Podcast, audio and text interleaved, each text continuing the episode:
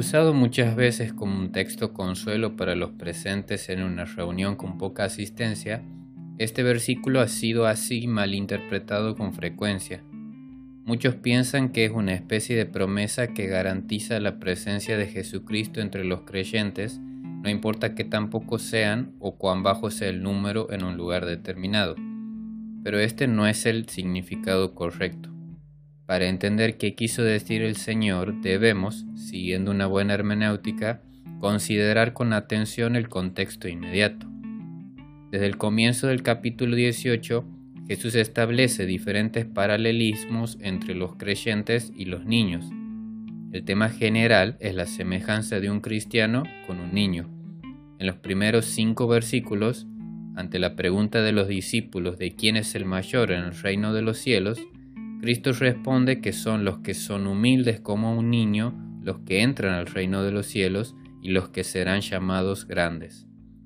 A continuación, en los versículos 6 al 10, Jesús da una seria advertencia contra todo aquel que por cualquier causa haga que uno de estos creyentes recién iniciados y débiles en la fe, los llama pequeñitos en el versículo 10, tropiece y peque alejándose de Dios.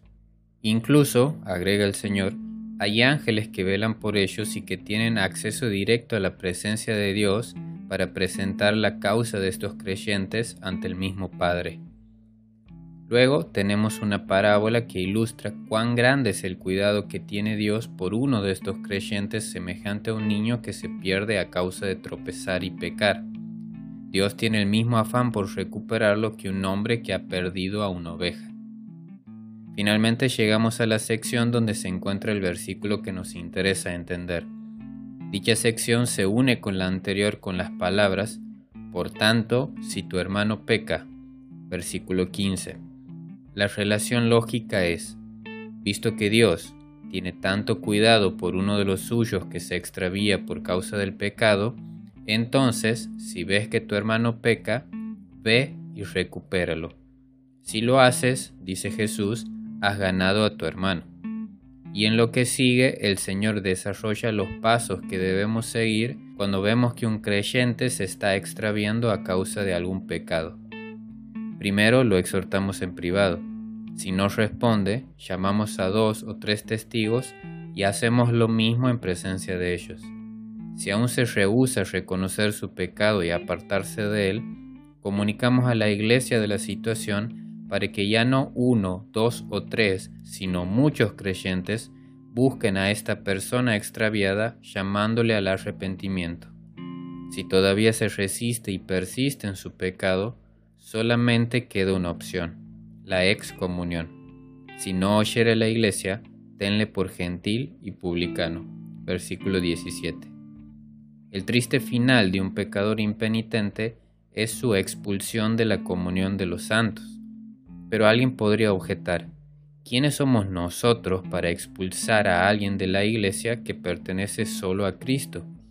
En el versículo 18 encontramos la afirmación del Señor que la decisión tomada en la tierra sobre la excomunión de esta persona que no quiso arrepentirse tiene el consentimiento del cielo.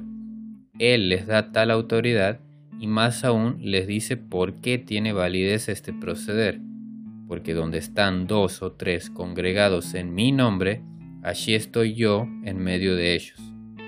Siempre que se hayan seguido los pasos previos dados por Jesucristo, los creyentes reunidos para juzgar un caso como este de alguien que permanece en su pecado, cuentan con la misma presencia de Cristo entre ellos para dar un sello de aprobación a su decisión.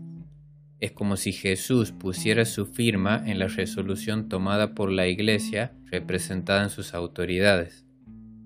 Está claro entonces que este versículo tiene que ver con la disciplina de la Iglesia y cómo Cristo mismo garantiza su presencia y valida como Señor de la Iglesia la expulsión de un miembro impenitente.